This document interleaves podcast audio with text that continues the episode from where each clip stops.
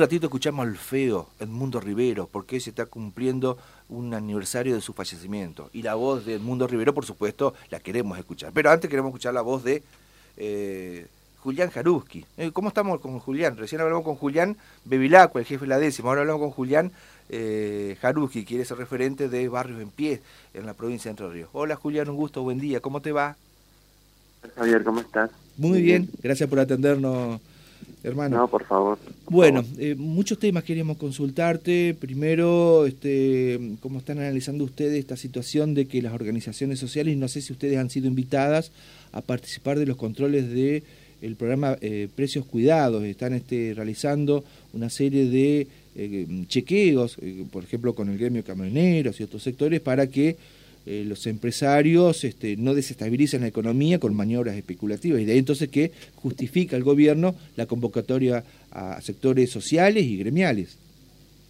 Bien, bueno, sí, esa es una cuestión que, que ya hemos visto eh, hace hace un tiempo también como, una de las formas de, de alguna manera tener cierto control del, del Estado, entre comillas diríamos, porque las organizaciones sociales y los movimientos eh, no están dentro del, del funcionariado, diríamos, de, la gente que tiene eh, un rol ahí este, de contralor y que estén eh, sosteniendo con un pago, diríamos, esa actividad. A no ser que no lo hayan anunciado y lo están haciendo como parte de algún tipo de contraprestación de, esos sectores hacia el gobierno nacional. Ya lo hemos visto en, en, anteriores precios cuidados, como el de eh, Moreno. También en esa época eh, había algunos grupos organizados, semi-organizados y también otro tipo de propuestas como esta.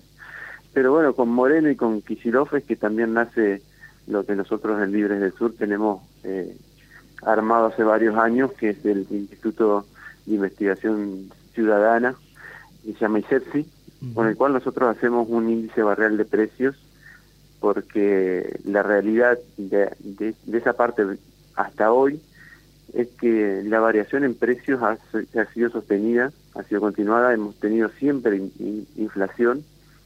En estos años, eh, estos últimos dos años, tres años, este, la inflación eh, ha sido casi descontrolada por momentos, eh, con mucha intervención estatal sobre los dólares, sobre eh, sobre el pago de la deuda externa y demás que han inferido directamente sobre la economía local.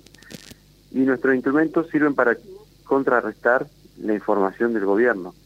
Básicamente nació por eso, por un INDEC mentiroso de esa época, donde teníamos solamente 5% de pobres en el país, no sé si se acuerdan, era Cristina Fernández, eh, la, presidenta, y, a, la vez teníamos un ministro como Kicillof y, y a un encargado de, el INDEC como de los precios cuidados como Moreno.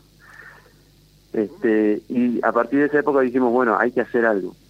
Y las estadísticas nuestras dicen que los productos de la canasta básica alimentaria suben en los barrios entre 2 y 3% mensual más que lo que indica el INDEC. Eh, entonces venimos viendo que hay una tendencia de esto más allá de los precios cuidados.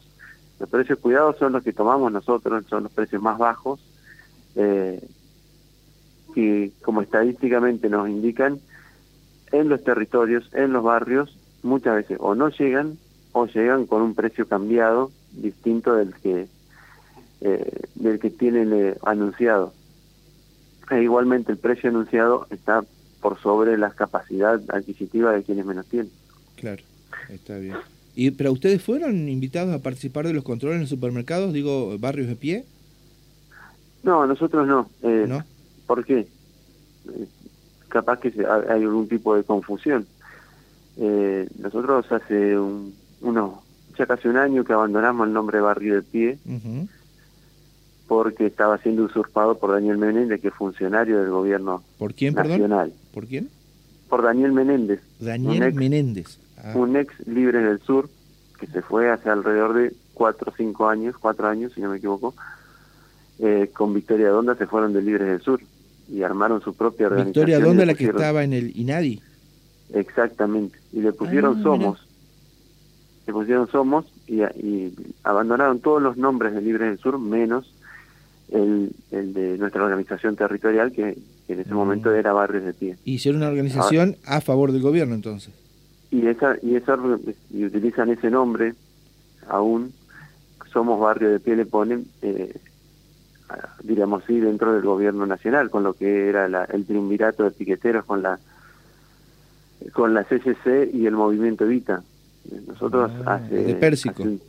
de Pérsico exactamente. Nosotros hace un tiempo ya abandonamos esa ese triunvirato. Creemos que eh, las luchas sociales y sobre todo las que se han venido dando el último tiempo de Macri esta parte necesitan que las organizaciones y los movimientos sociales estén mostrando visibilizando la desigualdad social en la calle.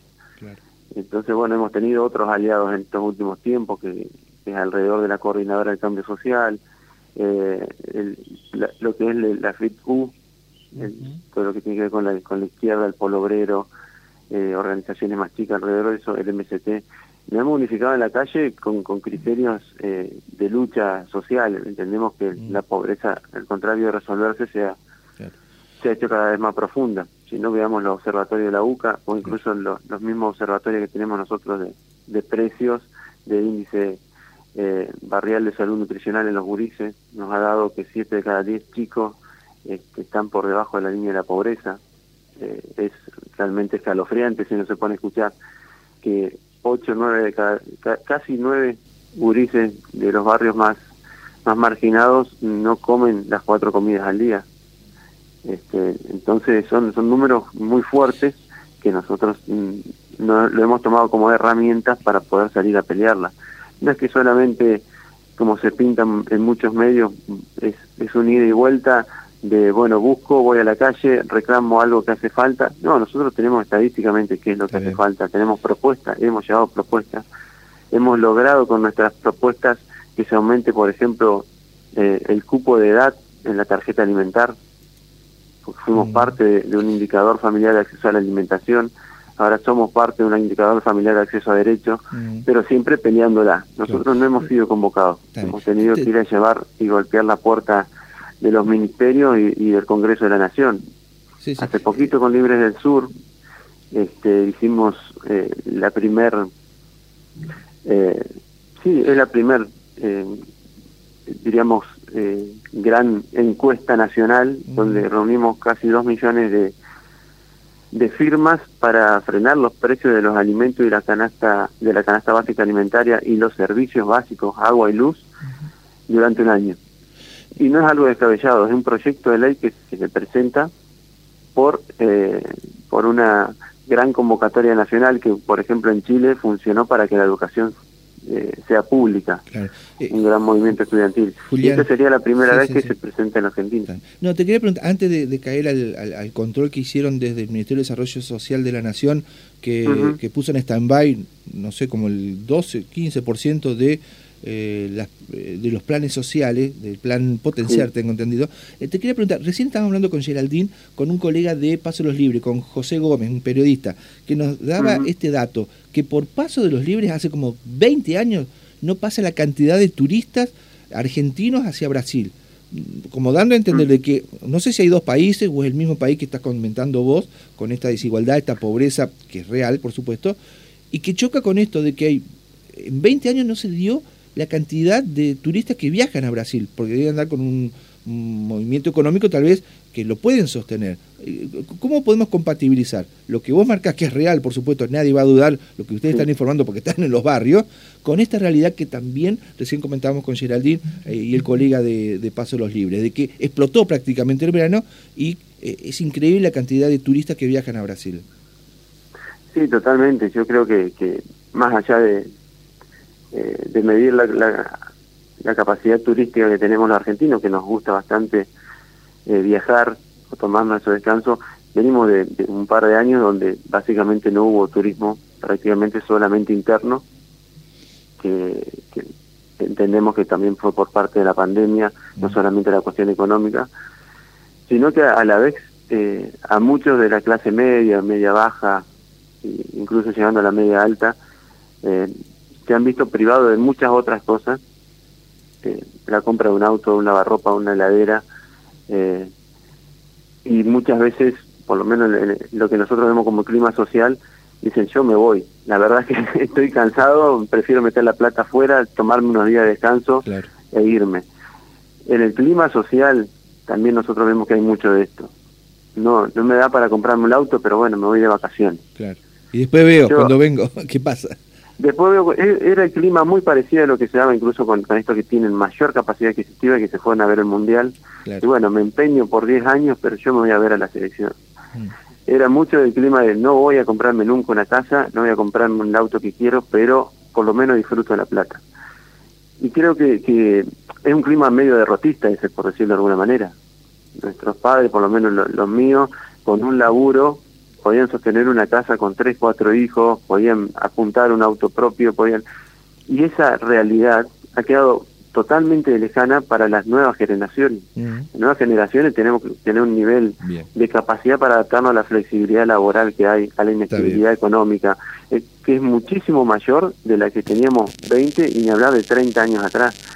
Entonces, creemos que hay un clima muy difícil en cuanto al acceso a, lo laboral, en cuanto al acceso a, mayor igualdad económica, se ha hecho muchísimo mayor, alrededor de 50 veces más la brecha entre los que más tienen y los que menos tienen los últimos 10 años, eh, y ni hablar de que en los últimos 30, pero se ha profundizado tanto que se ha naturalizado la posibilidad de acceder a, muchas cuestiones y una vez que tenemos algo, aunque sea mínimo, un viaje en el interior del país o irnos a Brasil, creemos que hay una mejora eh, realmente grande de la economía o que se ven los frutos de, de, un cambio económico.